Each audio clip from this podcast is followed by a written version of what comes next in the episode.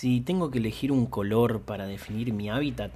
uno que todavía no se haya inventado, diría que es algo así como de un color ocre claro más tirando a pastel que a verdura. La parte que más se parece a una verdura, a un coliflor o a un repollo, la verdad, que es la cocina, donde también se mezcla esa incandescencia propia de los olores de las comidas, de la luz de la heladera en penumbras o de las hornallas que no tengo porque en mi hábitat todo es moderno, por eso incluso yo también soy eléctrico. Me paso el día enchufado a mis órdenes matinales, a los quehaceres necesarios, indispensables me animaría a decir, que requieren tonificar mi espacio, hacerlo más voluptuoso, engordarlo como chancho al matadero que nunca llega. En mi hábitat las paredes del cuarto principal son blancas lisas como tiza de escuela. Me obsesiona mantenerlas de esa manera, aunque los cuadros se peleen para ganarse algún lugar destacado entre tanta blancura perfecta. Será por eso que mi amiga Florencia siempre me dice con voz rezongona, en tu departamento hay mucha invasión visual. Y yo apenas le sonrío y no le contesto nada, porque me molesta lo que me dice, aunque sé que tiene tanta razón como papelitos, estampitas, portavasos e imanes, stickers, pañuelos varios, mantas colla, adornos de cerámica, discos y libros y un montón más de libros que a mí me parecen pocos igual, pero que a mi, a mi amiga Florencia le parecen tantos,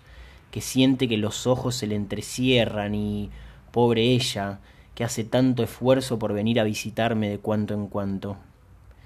Mi hábitat es un lugar cálido, como te digo, no acogedor, porque eso suena a publicidad de turismo o a un derivado de agarrar o garchar. Mi hábitat es un lugar hecho pelotita, como un contorsionista o un equilibrista que se quedó sin trabajo. Es como un chico confundido que anda desorientado, perdido, aunque muy en sus adentros tiene la seguridad de que su mamá lo va a encontrar. Es un lugar de colores infinitos como el devenir, como la cantidad de sonrisas que logras inventar parecido a dejarse caer sabiendo que nos van a atajar fija, que algo puede salir mal, pero igual no hay de qué preocuparse. Ya sabemos que las cosas son un quilombo ahí afuera, o una contradicción, como le gusta decir a los marxistas. Y mi lugarcito no es distinto, solo que es mío y me gusta compartirlo.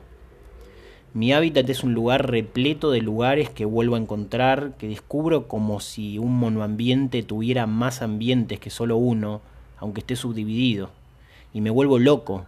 pero loco de bueno, de tipo macanudo, de persona que se siente a gusto en su lugar, y más cuando lo vienen a visitar, aunque lo critiquen, es Florencia en su hábitat,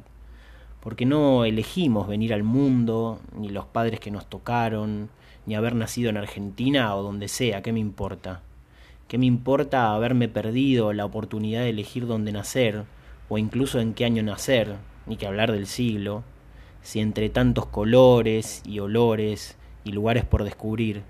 me siento tan pero tan a gusto en este que está hecho por todo lo que soy.